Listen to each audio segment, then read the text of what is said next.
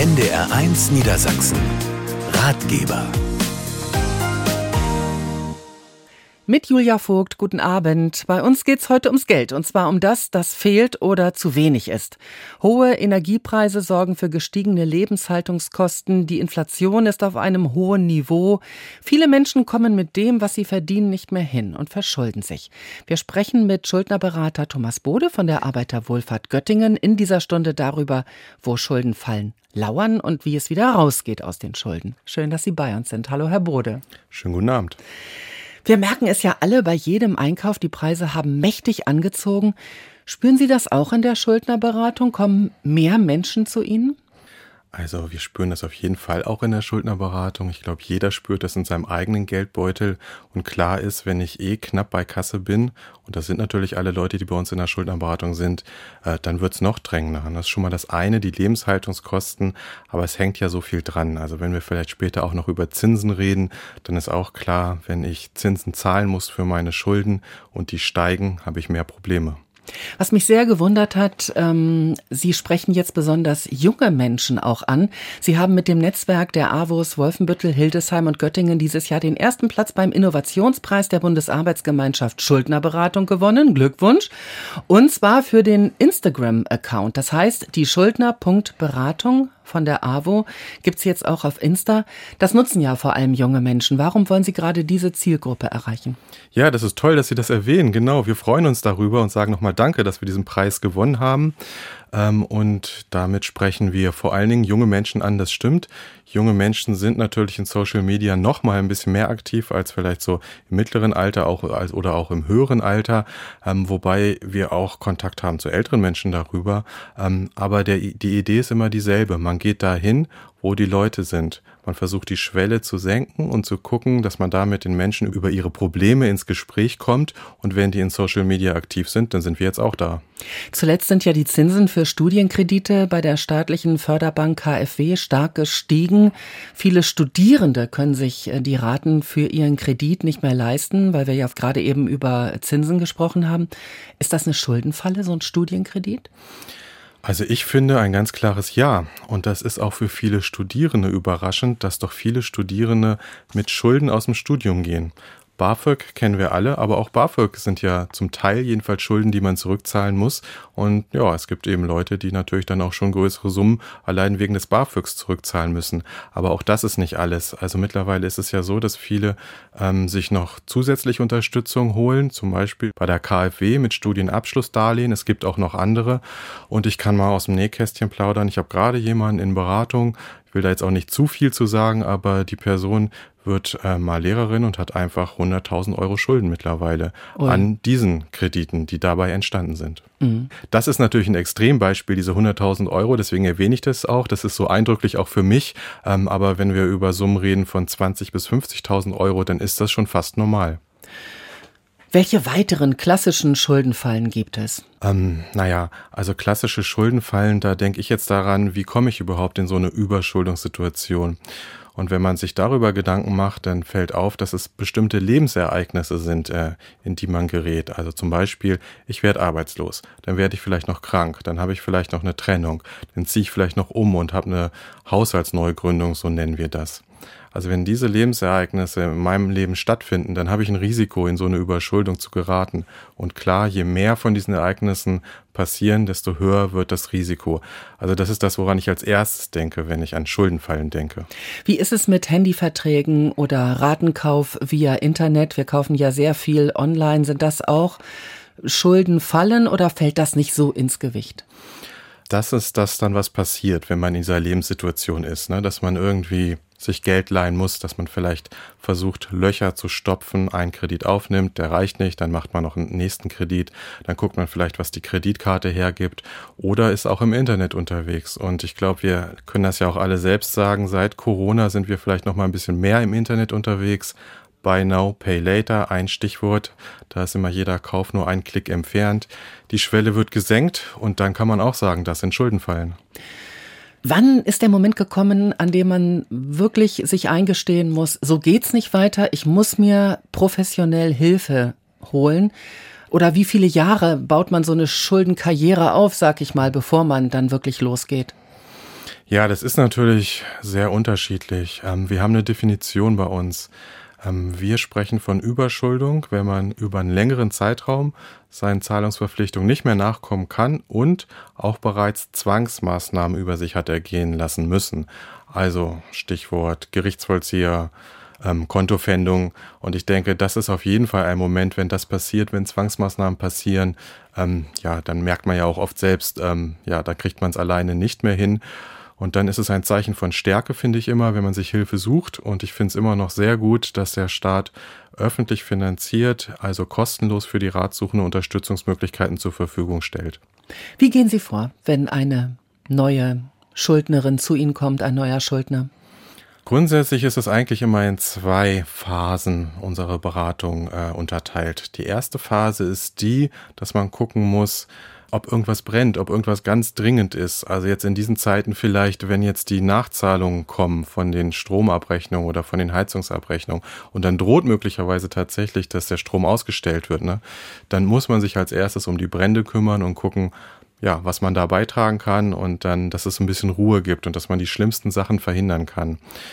Wenn ein Konto gefändet ist, muss man damit umgehen, sonst kommt man ja gar nicht mehr an Geld ran. Also da gibt es natürlich diverse Dinge, um die man sich dann erstmal kümmern muss. Das ist so die erste Phase, würde ich das nennen. Und dann kommt die Phase, wo es darum geht, was mache ich dann mit meinem Schuldenberg? Also wie gehe ich denn damit um? Und das kann man Schuldenregulierung nennen. Das steht immer in den Fachbüchern. Ähm, das interessiert natürlich jeden, der in die Beratung kommt. Wie gehe ich denn mit meinem Schuldenberg um? Und das ist dann vielleicht die zweite Phase. Mhm. Und wie sieht dir dann aus, diese zweite Phase? Wahrscheinlich erstmal einen Kassensturz machen, oder? Kassensturz ist ganz wichtig, auf jeden Fall machen wir das immer.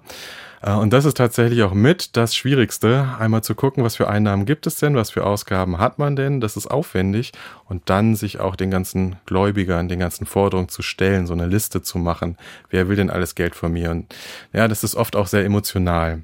Das ist natürlich die Vorarbeit irgendwo und dann geht es eben um die Frage, was mache ich mit dem Berg? Und die Antwort darauf ist immer sehr einfach. Es gibt nämlich immer nur drei Wege, was die Leute mit uns machen. Das eine ist, manche gehen ins Insolvenzverfahren, kurz gesagt nach drei Jahren schuldenfrei. Manche versuchen zu verhandeln, Vergleiche zu verhandeln. Da braucht man Geld zu, dann kann das aber auch klappen. Und andere wiederum, die leben mit ihren Schulden. Auch das funktioniert tatsächlich? Ähm, wenn ich das erzähle, ist das immer ein bisschen erstaunlich, aber tatsächlich die allermeisten in Deutschland, die überschuldet sind, leben mit ihren Schulden, ohne die ersten beiden Wege so genau zu gehen. Es gibt ja Regeln vom Staat, die aufgestellt wurden, die der Staat aufgestellt hat. Wenn man die kennt und mit denen umgehen kann, dann kann man auch mit den Schulden leben. Ob das die beste Idee ist, weiß ich persönlich auch nicht, aber ich kann ja nur sagen, es machen eine Menge Leute. Mhm. Ein großes Thema auch äh, in Ihrem Instagram-Account schuldner.beratung. Das ist die Schufa. Das ist ja für viele so ein ganz großes Schreckgespenst. Wer da negative Einträge hat, der bekommt keine Kredite mehr. Aber seit diesem März werden Schufa-Einträge früher gelöscht. Sind das gute Nachrichten? Hm. Also wir von den Schuldnerberatungsstellen und auch von den Verbraucherzentralen, also ähm, die so ein bisschen auf der Seite unterwegs sind, wir freuen uns darüber. Also der Hintergrund dieser Entscheidung der Schufa ist, dass Druck aufgebaut wurde von Datenschutzseite, wie lang denn die Schufa so Merkmale speichern darf. Und da hat man auf europäischer Ebene gesagt, ähm, das darf nicht so lange gespeichert werden, bestimmte Sachen, wie die Schufa das gern hätte. Und dann ist die Schufa ja darauf eingeschwenkt. Das bedeutet zum Beispiel, dass das Merkmal, ich habe eine Insolvenz durchlaufen, erfolgreich durchlaufen und bin schuldenfrei, dass dieses Merkmal nur noch ein halbes Jahr gespeichert wird. Und vorher war das länger. Man hat ja auch schon von fehlerhaften äh, Schufa-Einträgen gehört. Wie kommt sowas zustande? Na gut, das müsste man natürlich in erster Linie die Schufa fragen. Klar, äh, ich kann nur sagen, in meiner Beratung kommt das immer wieder vor, dass Ratsuchende mitkriegen, wenn sie sich eine kostenlose Auskunft ähm, holen von der Schufa, dass da was nicht stimmt und da muss man dagegen vorgehen. Dann ist die Schufa auch kooperationsbereit, aber ich würde da schon mal ein bisschen Kritik äußern und sagen, die forscht halt nicht selbst nach. Ne? Die Schufa ist dann bereit, das zu ändern, wenn man nachweist, dass es auch falsch ist. Lohnt es sich, einfach mal sich mal eine Auskunft zu holen? Oder anders gefragt, für wen lohnt es sich denn mal, einfach so eine Schufa-Auskunft sich zu holen? Da würde ich sagen, für jeden von uns. Also einmal im Jahr ist das kostenlos und das kann man ja mal machen. Und ähm, Sie haben ja gerade schon gesagt, also da sind auch Fehler drin. Es gibt da so Zahlen, die sind relativ hoch. Da sagt die Finanztest, dass doch äh, ja, also relativ viele von diesen Schufa-Auskünften auch fehlerhaft sind. Manche sind schwerere Fehler, manche sind einfach nur Adressen, die irgendwie nicht stimmen so. Ähm, also warum nicht mal nachgucken, was da drin steht? Nur weil man zur Schuldnerberatung geht, ist man seine Schulden nicht von heute auf morgen los. Den Zahn werden Sie wahrscheinlich ähm, auch den Menschen ziehen, die zu Ihnen kommen. Aber was können Sie erreichen? Warum ist es gut, sich professionell beraten zu lassen? Ja, also von dem Zeitraum gibt es immer die Faustregel, es dauert so lange, die Schulden wieder loszuwerden, wie es gedauert hat, sie aufzubauen. Das ist ja teilweise sehr lang. Da würde ich sagen, so ist es dann auch nicht, sondern äh, wir können je nachdem, was für ein Weg eingeschlagen wird, ich habe vorhin von den drei Regulierungswegen geredet, schon auch zeitnah helfen. Zum Beispiel muss ich daran denken, jemand ist zu mir in die Beratung gekommen, hatte den Kassensturz, das alles gemacht, hatte keine Sachen, keine Brände, die man irgendwie löschen musste, sondern es ging nur darum, die Schulden zu regulieren. Der Mensch wollte in ein Insolvenzverfahren, der war super gut informiert. Da mussten wir auch nicht viel Beratung, was das angeht, machen. Dann hat das anderthalb Monate gedauert. Dann war der Mensch im Insolvenzverfahren. Okay. Und dann dauert es drei Jahre, bis er seine Schulden wieder los ist. Mhm. Danke, Thomas Bode von der AWO Göttingen. Wir gehen das Thema Schulden heute im Ratgeber aktiv an. Das ist ja der erste Schritt, um herauszukommen aus den roten Zahlen. Auch unsere Hörerinnen und Hörer hatten am Vormittag da einige Fragen zu und da hören wir gleich in ein paar ausgewählte Gespräche rein, hier bei NDR 1 Niedersachsen.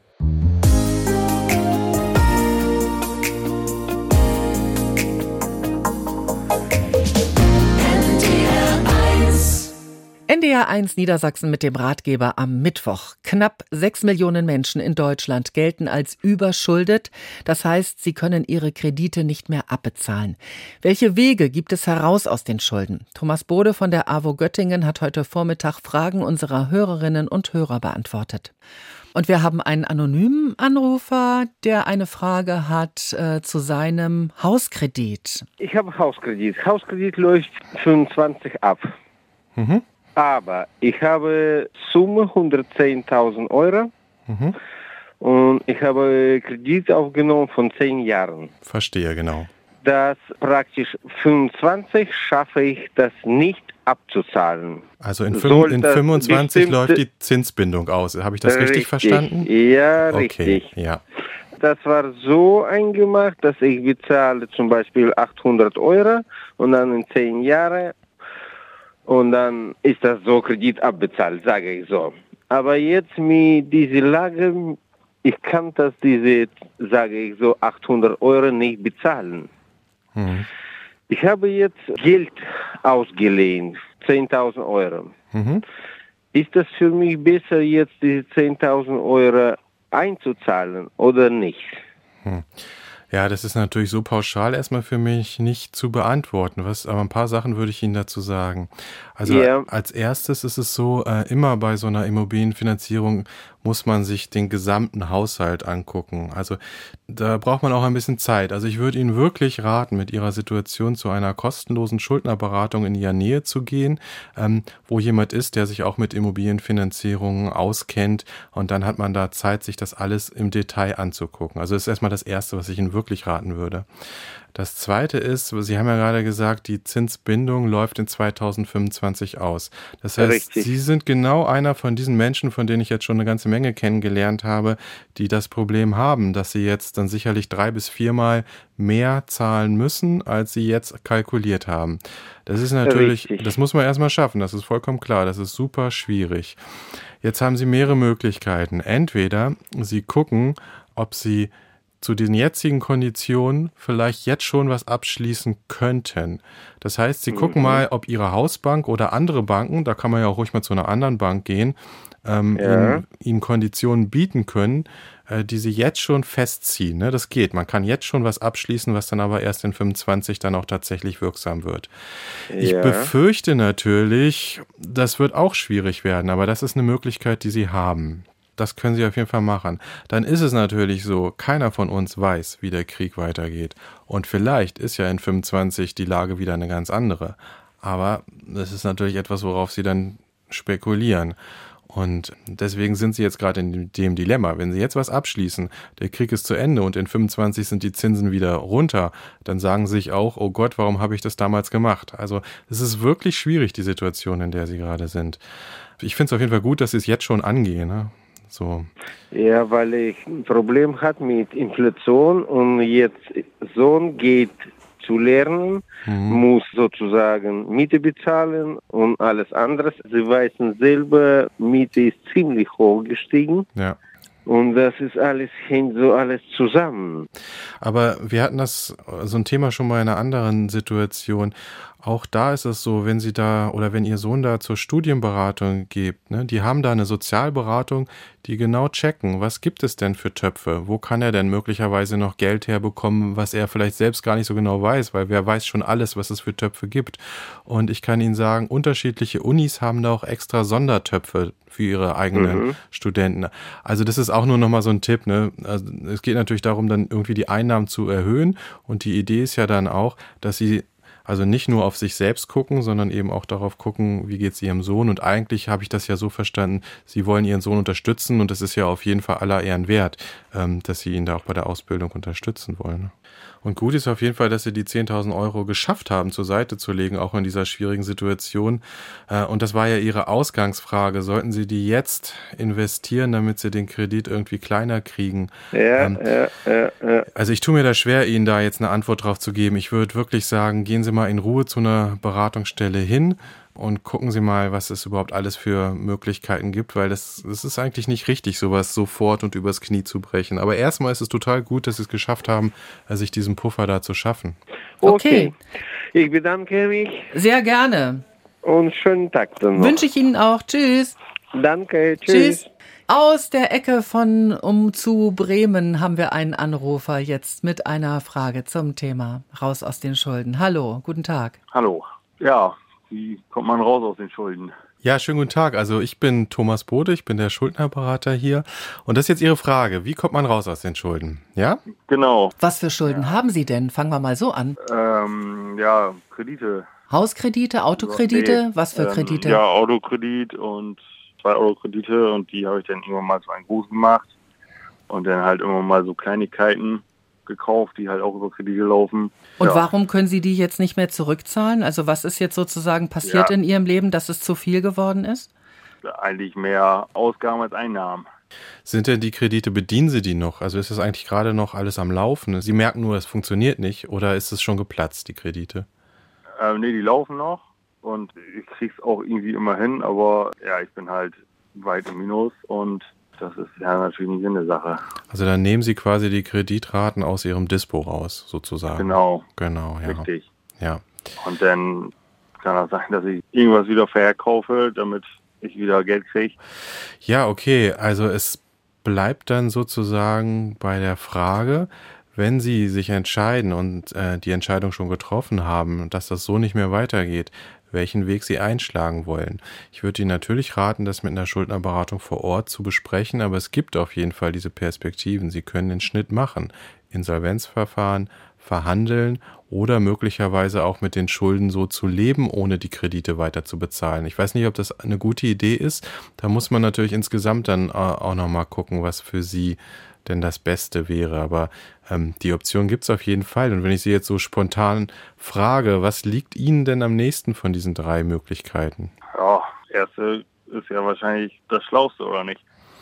Das sieht jeder ein bisschen anders, aber zumindest ist es eine Möglichkeit, die funktioniert. Insolvenzverfahren funktionieren, fast alle Menschen kommen durch durchs Insolvenzverfahren und diese Möglichkeit hat jeder, natürlich eben auch Sie, machen über 100.000 Leute im Jahr, also das ist einfach Massengeschäft, das funktioniert gut.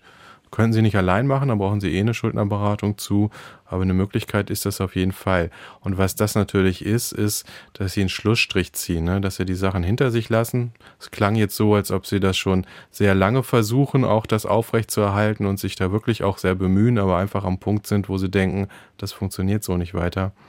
Und damit können Sie das natürlich hinter sich lassen mit so einem Insolvenzverfahren. Ja. Und, und welche Auswirkungen hat das auf mich selber denn?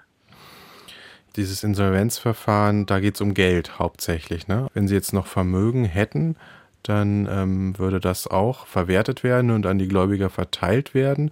Deswegen ist das jetzt meine erste Frage. Haben Sie denn noch Vermögen, was man dann verteilen müsste? Äh, nee. Nee, okay. Naja, nicht. Ja gut, da müsst, passiert da nichts. Ähm, dann gibt es halt so ein paar Verhaltensregeln im Insolvenzverfahren. Ich sag mal, da gibt es einen Menschen, das ist ein Rechtsanwalt, der heißt da Insolvenzverwalter, der würde das dann mit Ihnen besprechen, was er genau von Ihnen will grob gesagt, sie müssen so präsent sein. Ne? Wenn sie umziehen, müssen sie Bescheid sagen. Wenn sie einen Job annehmen, müssen sie Bescheid sagen. Wenn sie heiraten, sich scheiden lassen, Kinder kriegen, solcherlei Dinge äh, müssen sie drüber äh, Bescheid geben. Also sie sind da nicht mehr so ganz für sich, sie müssen dann schon auch ähm, eben immer präsent sein für diesen Insolvenzverwalter, aber darum ja. geht's hauptsächlich. Also wollen Sie mir sagen, wie viel Ihre Einkünfte sind, dann könnte ich Ihnen auch so relativ genau sagen, äh, wie viel Ihnen da weggenommen werden würde und wie viel ja, halt in Ihrer Tasche bleibt. Momentan 1,7. Also Mhm, dann hängt es immer noch davon, dann immer noch davon ab, wie viele Menschen man davon zu ernähren hat. Wenn man alleinstehend ist, ist es anders, als wenn man zum Beispiel Kinder hat. ah, alleinstehend bin ich. Okay, äh, dann sind es jetzt so, nageln Sie mir nicht drauf fest, aber ungefähr ich sag mal, 150 Euro müssten sie davon abgeben. Die würden dann eingesackt werden beim Insolvenzverfahren und an ihre Gläubiger verteilt werden. Aber das reicht ja nicht, um all ihre Schulden zu bezahlen und der Rest wird ihnen erlassen werden dann. Ja, sind ja jetzt in dem Fall viele Gläubiger, die da bezahlt werden müssen. Oder wie läuft das? Das entlastet sie auch. Sie haben dann Ruhe. Das macht alles der Insolvenzverwalter. Der kümmert sich um die vielen Gläubiger. Der schreibt die an und verteilt dann auch das Geld, die 150 Euro an die. Für sie bedeutet das auch Ruhe. Ne? Sie haben sich jetzt bemüht und dann ähm, geben sie das ab äh, und dann macht das der Insolvenzverwalter. Würde ich Sie nochmal unterstützen. Also gehen Sie mal den Weg. Also suchen Sie sich eine Beratungsstelle, die Sie nichts kostet ähm, ja. und hören sich das an, was die Kollegen da erzählen. Sie werden dazu nichts gezwungen. Wenn das das ist, was für Sie passt, dann machen Sie das mit denen. Wenn Sie sagen, nee, das passt nicht, dann lassen Sie es halt. Aber der ja. Weg dahin, der kann echt nicht schaden. Okay. Also sollte man da mal gucken, wo in meiner Nähe so eine Schuldnerberatung ist. Genau. Konnten wir Ihnen jetzt so ein bisschen was sagen, womit Sie was anfangen können? Ja, das auf jeden Fall. Ja, okay, also, das freut mich. Da werde ich mich dann auf jeden Fall mal schlau machen und ja, hören, was die sonst so noch für Auswege wissen. Mhm. Dann bedanke ich mich schon mal. Sehr gerne. Machen Sie es gut, ne? Ebenfalls. Danke. Tschüss. Tschüss. Soweit einige Gespräche, die der Schuldnerberater Thomas Bode von der AWO Göttingen heute Vormittag hier bei NDR 1 Niedersachsen mit unseren Hörerinnen und Hörern geführt hat. Im Ratgeber geht's gleich um halb acht weiter mit dem Thema Raus aus den Schulden. Dann sprechen wir unter anderem über das Pfändungsschutzkonto und die Privatinsolvenz. NDR 1 Niedersachsen. Ratgeber. Willkommen zur zweiten Hälfte unseres Ratgebers Raus aus den Schulden. Ich bin Julia Vogt und als Experte ist der leitende Schuldnerberater der Arbeiterwohlfahrt Göttingen, Thomas Bode, bei uns. Unser Leben ist teurer geworden, aber Miete, Strom, Lebensmittel müssen natürlich bezahlt werden. Dieser Grundbedarf wird allen Menschen zugestanden, auch denen, die sich hoch verschuldet haben oder überschuldet haben, wie Thomas Bode sagt. Und besonderen Schutz dafür bietet ein Pfändungsschutzkonto. Herr Bode, was genau ist das und wann ist es sinnvoll, solch ein Pfändungsschutzkonto einzurichten? Wenn man eine Pfändung bekommt aufs Konto, dann ist das blockiert. Dann komme ich an keinen Cent mehr ran. Also dramatische Situation, dann muss ich tätig werden. Und wenn ich dann weiß, ich kann zur Bank gehen und sagen, hey liebe Bank, wandel mal mein Konto in ein Pfändungsschutzkonto um, dann muss die Bank das tun. Die hat drei Geschäftstage Zeit, da muss es umgewandelt sein. Und das ist halt allein schon deswegen total wichtig, weil dann automatisch zumindest schon mal 1400 Euro geschützt sind vor der Pfändung, die drauf liegt. Auch wenn 40 andere Pfändungen noch drauf liegen, werden die geschützt. An das Geld kommt man dann also wieder ran. Und das ist das eigene Girokonto, das man umwandeln kann. Jeder darf das machen. Aber wenn ich jetzt auf diesem Girokonto schon tief in den Miesen bin, dann kommt ja nicht automatisch eine Null dabei raus, nur weil es ein Pfändungsschutzkonto ist, oder? Ja, absolut richtig. Also ich würde dann unterscheiden einmal zwischen der eigenen Bank und der, dem pfändenden Gläubiger. Also von der dritten Seite kommt ja die Pfändung. Also vor der dritten Seite schützt das Pfändungsschutzkonto. Wie gesagt, nicht nur vor einem, sondern auch wenn ganz viele pfänden. Vor der eigenen Bank, da ist es ein bisschen schwieriger. Es gab eine Gesetzesänderung, dass die Bank da nicht so leicht einen noch weiter unter Druck setzen kann. Aber es ist klar, da muss man sich auch mit den Schulden bei der eigenen Bank auseinandersetzen und eine Rückführungsvereinbarung, zum Beispiel für ein Dispo, machen. Mhm. Ja, und das ist dann teilweise auch ganz schön schwierig, da eine vernünftige Rate hinzubekommen, mit der alle Beteiligten leben können. Aber das ist dann nötig, sich damit auch auseinanderzusetzen. Mhm. Aber wenn ich in Lohn und Brot stehe, dann geht zum Beispiel mein Gehalt weiter auf dieses Pfändungsschutzkonto und äh, wird nicht direkt alles ähm, an die Gläubiger ausgezahlt. Genau. Im Moment wird ja viel über die Kindergrundsicherung gesprochen und in dem Zusammenhang heißt es häufig, viele wüssten gar nicht, dass ihnen Geld von staatlicher Seite zusteht oder würden es nicht beantragen, weil sie bürokratische Hürden scheuen. Helfen Sie denn bei der Schuldnerberatung auch die Einnahmenseite möglicherweise zu verbessern? Also wenn wir Haushaltsplanung machen, da gibt es immer die Ausgabenseite und die Einnahmenseite. Also wir gucken auf jeden Fall drauf. Es ist dann so, niemand weiß alles, auch Schuldnerberater wissen nicht alles, aber wir arbeiten immer im Netzwerk. Gute soziale Arbeit muss im Netzwerk arbeiten. Das heißt, wir arbeiten zum Beispiel auch mit Sozialberatungsstellen zusammen, die vielleicht für bestimmte Bereiche Experten sind oder andere Beratungsstellen. Ähm, und was wir auf jeden Fall können, ist diese Wege zu weisen, also eine Lotsenfunktion auszuüben und manchmal machen wir es eben auch so, dass wir bei der Antragstellung helfen. Aber auch nur dann, wenn wir es können, weil wir müssen auch immer unsere Grenzen kommunizieren. Mhm. Wir haben schon gesprochen über die Privatinsolvenz, die ja ein Weg aus den Schulden sein kann, wenn die Schulden sehr hoch sind. Aber ich habe jetzt gelesen, dass es sich sogar schon lohnen kann bei vergleichsweise geringen Schulden. Haben Sie da mal ein Beispiel? Also es ist ja immer alles relativ, was Sie gerade auch gesagt haben, vergleichsweise geringe Schulden. Also ich finde, man muss es vor allen Dingen immer erstmal mit den Einnahmen in Bezug setzen. Ich mache mal ein krasses Beispiel, was für mich auch sehr eindrücklich ist, aber das war mal ein Fall, da hatte ich jemanden, der hatte wirklich nur 1000 Euro Schulden. Die Person hat in einer Einrichtung gewohnt für psychisch erkrankte Menschen, hat äh, immer nur Sozialleistungen bekommen. Man kann auch sagen, wird immer nur Sozialleistungen bekommen der Hintergrund von diesen 1000 Euro war auch etwas, wo der Mensch echt zu kämpfen hat. Das erzähle ich jetzt nicht hier im Detail. Aber da war es eben so. 1000 Euro, wenn man nur Existenzminimum bekommt, zurückzuzahlen, hat der Mensch nicht geschafft. Also über Jahre nicht geschafft. Ähm, es hat ihn aber total belastet. Und mit diesem Menschen haben wir ein Insolvenzverfahren gemacht, wo vielleicht, wenn man es erstmal nur so hört, die Leute die Hände über dem Kopf schlagen, wie für 1000 Euro ins Insolvenzverfahren. Aber die Person, die ist einfach nur sehr glücklich davon gewesen. Also der, der ist es richtig ein Stein vom Herzen gefallen und da war es das Richtige. Mhm. Also das ist ein Extrembeispiel gewesen. Mhm. Wie ist das während des Verfahrens? Nach drei Jahren ist man ja schuldenfrei, aber wie ist es in dieser Zeit? Ähm, Darf man überhaupt noch ins Kino gehen, in den Urlaub fahren? Ich weiß nicht, alles solche Luxusgeschichten unternehmen oder ist das dann tabu? Also es gibt Verhaltensregeln im Insolvenzverfahren. Das sind die sogenannten Obliegenheiten. Es gibt einen Insolvenzverwalter, dessen Job es auch ist, das so zu überwachen. Äh, und das muss man sich natürlich im Detail angucken. Meine Antwort ist jetzt erstmal, grundsätzlich kann man alles machen, was man vorher auch gemacht hat. Äh, speziell mit dem Geld, was unfändbar ist, also was nicht eingezogen wird äh, ins Insolvenzverfahren, was nicht an die Gläubiger verteilt wird, kann ich machen, was ich will. Wenn das gehen würde, kann ich davon auch eine Luxusreise machen. Also meistens ist ja nicht so viel übrig, ne, ist klar. Aber ähm, grundsätzlich kann ich damit machen, was ich will. Ins Kino gehen, mein Leben führen, das funktioniert. Wie ist das mit großen Anschaffungen, die ich vorher eben auf Kredit gemacht habe, ein Auto gekauft habe, eine Einbauküche mir habe einbauen lassen? Wenn ich dann in so ein Insolvenzverfahren gehe, muss ich diese großen Anschaffungen zurückgeben, verkaufen? Ja, das ist auch eine sehr gute Frage und da steckt der Teufel im Detail. Bei vielen Dingen ist ein Eigentumsvorbehalt vorhanden. Das bedeutet, mir gehört es erst dann, wenn ich die letzte Rate bezahlt habe.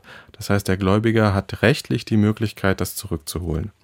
Ob der es dann macht, ist eine zweite Frage so, ne? aber das ist erstmal so. Wenn das der Gläubiger nicht gemacht hat und das also dann mein Eigentum trotzdem geworden ist, dann ist es im Insolvenzverfahren so, ich werde meine Schulden los, ja, aber ich werde eben auch mein Vermögen los. Da muss man gucken, ob es ein fändbarer Gegenstand ist. Was Sie jetzt gesagt haben, eine Küche ist grundsätzlich erstmal nicht fändbar, es sei denn, es ist jetzt wirklich die mega Luxusküche, da müsste die ausgetauscht werden. aber grundsätzlich, Schulden werden platt gemacht, Vermögen wird auch platt gemacht. Sich auf was Schönes freuen, darauf hinsparen, das machen wir ja alle, also ich mache es, ich spare auf meinen Urlaub, freue mich darauf. Kann das auch mit wenig Einkommen gelingen oder kann das auch ja während so einer Insolvenzzeit gelingen? Also Sie meinen jetzt Erspartes anzuhäufen, also zu sparen. Mhm. Ja, also das ist, glaube ich, sehr individuell. Ich habe einfach in meinem Berufsleben Leute kennengelernt, die schaffen das von Hartz IV tatsächlich noch Geld zur Seite zu legen. Das ist äußerst selten. Da muss man den Gürtel wirklich so eng schnallen. Und andererseits, ja, habe ich Lehrer und Ärzte in Beratung, die einfach mehr Geld ausgeben, als sie einnehmen. Ne? Da klappt das an der Stelle nicht. Also ich finde, das ist wirklich individuell. Interessant vielleicht, wenn man das vorhat, ist, dass man das mit seinem Insolvenzverwalter, wenn man im Insolvenzverfahren ist, absprechen sollte, weil man häuft dann ja doch wieder Vermögen an und dann steckt auch da der Teufel im Detail. Es ist die Frage, in welcher Phase im Verfahren man das macht, nicht, dass das einem einfach dann weggenommen wird und an die Gläubiger verteilt wird. Ein Tipp, den ich auch gelesen habe, war, ähm, sich ein Budget zu setzen. Da habe ich mich gefragt, ist das nur etwas für größere Anschaffungen, wie zum Beispiel eben eine Urlaubsreise, oder gilt das auch schon wenn ich in den Supermarkt gehe, dass ich mir vorher sage, pff, ich gebe nicht mehr als 50 Euro aus? Also ähm, das ist auch wieder individuell. Also manche können damit gut umgehen und ich halte das für eine super Idee. Wenn man so strukturiert an seine Finanzen herangeht, dass man da wirklich gut plant, seine Ausgaben gut plant, seine variablen Ausgaben gut plant, seine festen Ausgaben gut im Griff hat, äh, dann ist das ein super Weg, um mit seinen Finanzen umzugehen. Also ich finde, das ist, um auf Ihre Frage zu antworten, immer eine gute Idee. Ein Ziel, das Sie in der Schuldnerberatung der AWO Göttingen verfolgen, lautet Klimaschützen und Geld sparen. Da habe ich mich gefragt, was hat das Klima mit Schulden zu tun? Hm. Also ja, das stimmt. Also uns ist aufgefallen, dass es kein Gegensatz ist. Man denkt vielleicht in einem ersten Angang, oh, wenn ich was fürs Klima tun will, dann muss ich mir das erstmal leisten können die Bio-Banane ist einfach teurer als die äh, konventionelle Banane. Gut, und dann haben wir ein bisschen mehr drüber nachgedacht und entdeckt, ähm, das ist gar nicht so, wenn man ähm, sich mal ein bisschen umguckt, sondern um bei dem Beispiel zu bleiben, ähm, ich könnte jetzt zum Foodsharing zum Beispiel gehen. Also Essen retten, kann man sagen. Wo man eben, naja, ähm, das Essen dann kostenlos bekommt. Und dann haben wir ein perfektes Beispiel dafür. Ich tue was fürs Klima, indem keine Sachen weggeworfen werden müssen und ich tue was für einen Geldbeutel, weil das nämlich alles kostenlos ist. Auch die hohen Energiekosten haben wir ja schon angesprochen, die bleiben uns ja auch in Zukunft erhalten. Wir wissen nicht, wie kalt der Winter wird und der CO2-Preis, der kommt ja auch noch obendrauf und wird sich in den nächsten Jahren auch noch erhöhen. Sollte man sich also Geld zurücklegen für den Herbst, für den Winter, für die Heizungsrechnung? Das ist sicherlich eine Top-Idee, wer es kann. Viele Leute haben halt jetzt ja gerade schon Schwierigkeiten, die laufenden Kosten zu bezahlen. Wir haben vorhin über Inflation gesprochen. Die Puffer werden immer enger. Aber grundsätzlich ist das natürlich eine super Idee. Wer sich jetzt was zur Seite legen kann, der sollte es tun. Dagegen steht natürlich, dass wir im Moment für Arbeitnehmer eigentlich gute Zeiten haben, denn ähm, es werden ja überall Fachkräfte gesucht. Das heißt, die Gefahr, durch Arbeitslosigkeit in Schulden zu geraten, dürfte sich gerade so ein bisschen verringern. Ne? Da gebe ich Ihnen recht. Also ich glaube, wir haben viele Leute, ähm, die in Arbeit kommen, die vorher vielleicht ein bisschen mehr Schwierigkeiten hatten, Arbeitsplatz zu bekommen. Aber das ist natürlich wieder die Einnahmenseite. Ne? Wenn wir auf die Ausgabenseite gucken, dann müssen wir auch wieder feststellen, ja, ich habe Einnahmen, aber die Ausgaben werden halt auch immer größer. Mhm. Danke, Thomas Bode von der Schuldnerberatung der AWO Göttingen. Wir hören gleich nochmal in ein paar Gespräche rein, die Sie heute Vormittag mit unseren Hörerinnen und Hörern geführt haben, hier bei NDR 1 Niedersachsen.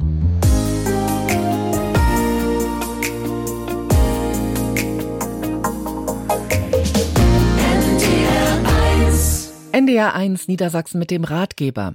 Schulden sind eine schwere Last. Viele können nicht schlafen, irgendwann leidet sogar die Gesundheit. Es ist also eine Art Selbstfürsorge, wenn man sich auf den Weg macht, aus den Schulden herauszukommen. Solche Wege zeichnen die Schuldnerberatungsstellen auf. Vorsicht, nicht alle sind kostenlos, aber die der AWO zum Beispiel, von der Schuldnerberater Thomas Bode zu uns gekommen ist, ist es. Am Vormittag hat Herr Bode die Fragen unserer Hörerinnen und Hörer beantwortet. Herr Bode, wir haben einen Anrufer, der äh, Probleme hat. Inkasso-Unternehmen sitzen ihm im Nacken und äh, Gerichtskosten sind da auch noch zu bezahlen und da kommt äh, häufig unangenehme Post. Habe ich Sie ja richtig verstanden? Ja, das ist, das ist richtig. Aber ein Schutzkonto habe ich, das habe ich eingerichtet, so das Miete und alles, das wird alles bezahlt. Also Pfändungsschutzkonto gibt es, aber trotzdem gibt es da noch Gläubiger, die da ähm, Forderungen stellen. Ja, richtig. Durch Umstände, die ich gar nicht zu verantworten hatte, bin ich in Ricklingen, mein Vater hatte die Wohnung meinem Schwager geschenkt, da raus, habe mir dann bei meiner Schwester kurz gewohnt, das war unmöglich, ich habe jetzt eine neue Wohnung seit 2010 und dann kriege ich irgendwie nach Jahren von dieser äh, Nummer da, 2006 oder wann das war, von Inkasso, EOS und so weiter, da geht es einmal um eine, eine ADI, so eine kleine Prämie, die da angeblich offen ist, ist Hoch Coburg und Telekom. An sich lächerliche Sachen, wo ich mit den Firmen klargekommen wäre. Die haben das dann an den Kassenunternehmen abgegeben und ich hatte da keinen Einfluss drauf. Und dann noch Gerichtskosten von irgendwelchen Pille-Palle-Prozessen, die aber teuer waren, Österreich und so. Das sind alleine schon Mhm. rund 5000 Euro, die die dann noch an Gerichtskosten haben. P-Konto habe ich, aber wie kommt man aus der Nummer mal raus? Weil das nervt ja total. Ja, also ich merke schon, ähm, das regt sie auf jeden Fall auf. Also es ist ja auch alles ungerecht gewesen, Ja. so wie sie das schildern. Ne? Und ähm, jetzt fällt ihnen das aber irgendwie auf die Füße. Und ähm, Ja, ja. jetzt hab haben, haben sie schon geschafft, ein Pfändungsschutzkonto zu, schon, einzurichten. Das ist super, das ist gut, dass sie das schon gemacht haben. Ähm, aber das heißt für mich auch, ähm, sie haben diese gelben Briefe, diese Vollstreckungsbescheide und so, das ist alles schon gelaufen. Ne? Das ist richtig, oder? Ja, ich habe einmal dann äh, habe ich diese Offenbarung abgelegt, aber die von EOS oder wie die heißen, ständig kommen da äh, schreiben, obwohl ich denen das alles mitgeteilt habe. Ja, wissen Sie, ich Ähm, habe, ich habe, Entschuldigung, wenn ich so unterbreche, ich habe aus der ähm, Richtung gefragt, wenn es diese Vollstreckungsbescheide gibt, dann hat man ja keine Möglichkeit mehr, das nochmal vom Tisch zu kriegen. Ne? Also auch, da muss man manchmal so in den sauren Apfel beißen, auch wenn es ungerecht ist und muss man sich dem stellen. Aber deswegen rufen sie auch an, weil sie sich jetzt dem stellen wollen. Und jetzt ist die große Frage, was mache ich mit dem Schuldenberg? Ähm, ich muss einmal nochmal kurz von Ihnen so, so eine grobe Einschätzung. Ungefähr nur. Wie viel sind denn das so? Mehr als 5.000, mehr als 10.000, mehr als 20.000, mehr als 30.000 Naja, Euro allein die? Gerichtskosten, äh, die ich auch nicht zu verantworten habe, die Strafen sind bezahlt. Das waren lächerliche Dinge mit Leistungserschlag oder irgend so ein Schwachsinn, was alles Blödsinn war. Äh, das sind alleine schon für 5.000 äh, für die Gerichtskosten. Hm, Aber ja insgesamt so, mit allem zusammen. Also ich brauche es nicht auf einen Äh, Cent naja, genau. Gut, was die anderen noch wollen, das ist vielleicht auch nochmal 5.000 äh, brutto. Das könnte man ja verhandeln im Vergleich. So, dass man vielleicht auf 10.000 kommen würde. Ne? Also habe ich Sie richtig verstanden, wenn Sie sagen, so ungefähr 10.000 haben Sie offen, ne? Ja. Haben Sie denn pfändbares Einkommen oder ist das immer unter der Grenze? Ich bin da immer unter, ich, ich kriege Bürgergelder vor Hartz IV. Okay. Äh, Insofern nervt mich das nur. Das heißt, Miete, alles ist pünktlich abgebucht, Telefon, das läuft alles. Da habe ich überhaupt keine Probleme. Okay. Gott sei Dank nicht, ne? Dann, dann haben Sie quasi jetzt in den letzten Jahren einen von den drei Wegen gewählt, damit umzugehen. Sie haben nämlich mit den Schulden gelebt. Ne? Also das, Ja, das ist, haben Sie gemacht. Also Sie sehen, das geht. Aber es gibt ja auch noch andere Möglichkeiten. Sie haben es gerade schon in den Mund genommen. Sie haben gesagt, vielleicht kann man ja auch Vergleichsverhandlungen machen. Ich bin da natürlich immer vorsichtig, wenn man kein pfändbares Einkommen hat, dann haben Sie auch nicht so besonders viel Geld zur Verfügung. Der Staat sagt, wissen Sie auch, Sie müssen nichts anbieten, aber wenn Sie trotzdem bereit sind, äh, dann kann man natürlich mal gucken, dass man da vielleicht einen Vergleich verhandelt, wo Sie dann mit relativ wenig Geld da rauskommen. Diese Möglichkeit gibt's. Ähm, die dritte Möglichkeit haben sich sicherlich auch schon mal überlegt, aber so ein Insolvenzverfahren, ne, das hieße ja bei Ihnen im Klartext keinen Cent zahlen, weil Sie kein pfändbares Einkommen haben. Ja, Ähm, und dann sind Sie nach den drei Jahren schuldenfrei. Muss man nach sich. drei Jahren schon. Ach so, das wussten Sie noch nicht genau. Drei Nee. Jahre ist jetzt verkürzt, schon seit ein bisschen länger. Ah. Nach drei Jahren ist man dann seine Schulden los. Und das ist natürlich auch attraktiv. In diesen beiden Fällen würde ich Ihnen das immer raten. Gucken Sie mal, dass Sie einen Schuldnerberater bei Ihnen in der Nähe kriegen. Sie sind ja hier in der, aus der Gegend Hannover. Hier Ja, ich bin in Hannover Südstadt hier. ja, ja, genau. Also da gibt's ähm, ja auf jeden Fall kostenlose Beratungsstellen. Ähm, dann erzählen Sie denen die Geschichte auch nochmal und lassen sich unterstützen. Sowohl, wenn Sie verhandeln wollen, dann lassen Sie sich bei den Verhandlungen unterstützen. Wenn Sie ins Insolvenzverfahren gehen wollen, dann brauchen Sie sogar eine Schuldnerberatung, weil allein kommen Sie da gar nicht rein. Verstehe. Okay, den ersten Schritt haben Sie ja heute gemacht mit dem Anruf hier und Ja. dann wünschen wir Ihnen weiterhin Ja. alles Gute auf Ihrem Weg, ne? Ja, ich für Sie auch und bedanke mich, ja? Danke sehr gerne. Tschüss. Tschüss. Herr Bode, das ist ja interessant. Der Anrufer eben wusste gar nicht, dass man bei einem Privatinsolvenzverfahren nach drei Jahren schuldenfrei ist. Dabei gibt es das schon sehr lange. Ähm, wissen tatsächlich vielleicht viele Menschen gar nicht, dass das eine Möglichkeit ist? Also das ist eine gute Frage. Ich bin auch immer überrascht in den Beratungsgesprächen, wenn ich auf solche Leute treffe, die das tatsächlich nicht wissen. Die gibt es, diese Leute. Das Insolvenzverfahren wiederum gibt es seit 1999. Das hat sich mehrfach dann verändert, so. Und dass es nach drei Jahren man äh, die Schulden los ist, gibt es noch nicht so lange.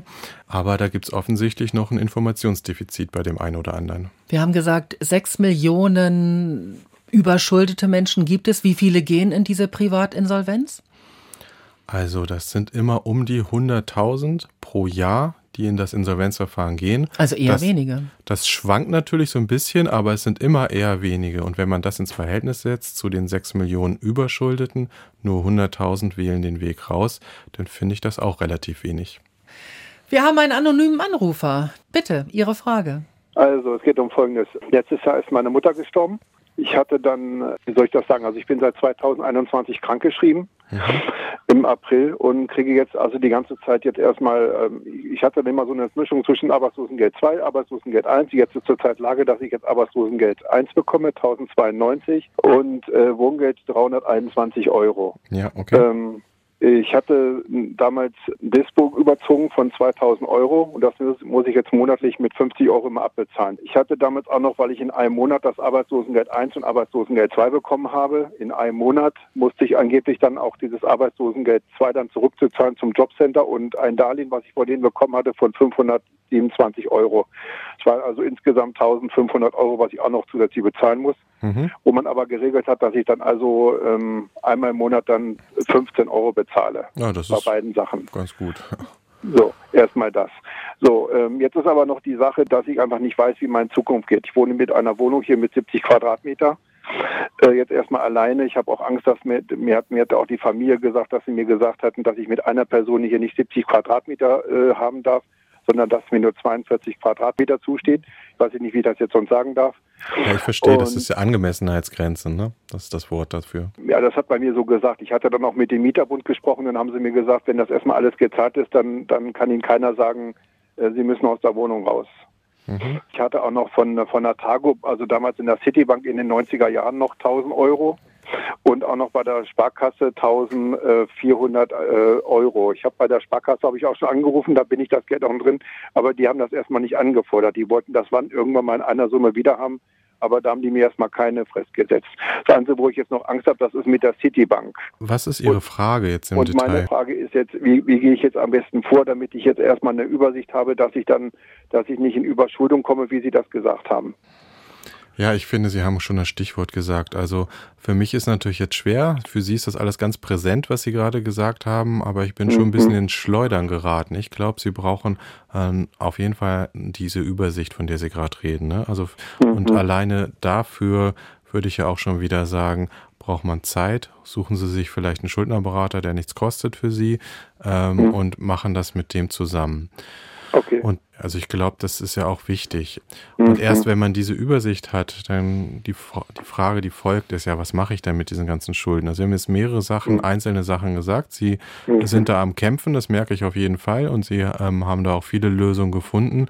Ähm, ja, aber vielleicht gucken Sie sich das dann auch mal insgesamt an und überlegen eben diese drei Wege, die es gibt. Also ob sie eben doch ein Verbraucherinsolvenzverfahren machen, ob sie weitere Vergleichsverhandlungen machen. Das ist ja das, was sie gerade schon tun. Sie zahlen genau, ja ab. Ja. Genau. Ja. Und auch weil ich, weil ich auch, weil ich meiner Mutter versprochen hat, weil ich auch im Leihhaus dann auch, äh, auch noch Sachen, wo ich dann auch monatlich immer, sage ich mal, zwischen 80 und 120 Euro bezahlen muss. Und ich habe ihr einfach versprochen, dass ich das irgendwann mal wieder raushole. Ja, aber da, genau, und da kann ich jetzt einfach nur sagen, ähm, das, das muss man wirklich alles mal zusammenrechnen. Was mir ja. auf jeden Fall aufgefallen ist, wenn Sie jetzt Ihre 1000 Euro Krankengeld erstmal nur bekommen und dann aufgestockt nee, werden mit Wohngeld? Das ist, Arbeitslosen, das ist Arbeitslosengeld 1, 1092 ah, ja, weiß, und äh, Wohngeld 321 Euro. Genau. Also Sie haben kein pfändbares Einkommen. Ne? Sie sind gerade an der Grenze bei 1,4 und 1.400 äh, Euro, wenn ich es gerade richtig weiß, geht es mhm. los, dass man Ihnen zwangsweise was wegnehmen könnte. Also das heißt, mhm. es ist schon Ihre Entscheidung, wen Sie da zahlen. Und wenn Sie sowas dann wissen, dann können Sie solche Entscheidungen treffen wie, ich zahle vielleicht die alte Tagobank nicht mehr, dafür hole ich die Sache aus dem Pfandhaus raus. Ne? Damit Sie diese Entscheidung treffen können, brauchen Sie ein paar Informationen und man muss das mal in Ruhe mit Ihnen auseinandernehmen. Gerne. Bleiben Sie gesund und alles Gute Ihnen und Dankeschön, ja? Ebenso, Dankeschön. Tschüss. Wieder, Dankeschön, tschüss. Danke, dass Sie bei uns waren. Thomas Bode, leitender Schuldnerberater bei der Arbeiterwohlfahrt in Göttingen. Sie haben uns ja wirklich viele praktische Tipps gegeben und vor allem auch die Scham genommen, die häufig mit Schulden verbunden ist. Danke auch für Ihr Interesse zu Hause oder unterwegs. Wenn Sie das Gefühl haben, die Schulden wachsen mir über den Kopf, ich weiß nicht mehr, wie es weitergeht, scheuen Sie sich nicht, einen Termin bei einer Schuldnerberatung zu machen, zum Beispiel bei der AWO. Auch andere Wohlfahrtsverbände wie die Diakonie oder Caritas bieten sowas an. Informationen und Telefonnummern finden Sie im Internet oder, wie wir heute erfahren haben, auch auf Instagram. Ich bin Julia Vogt. Ich wünsche Ihnen noch einen traumhaften Abend hier bei NDR 1 Niedersachsen.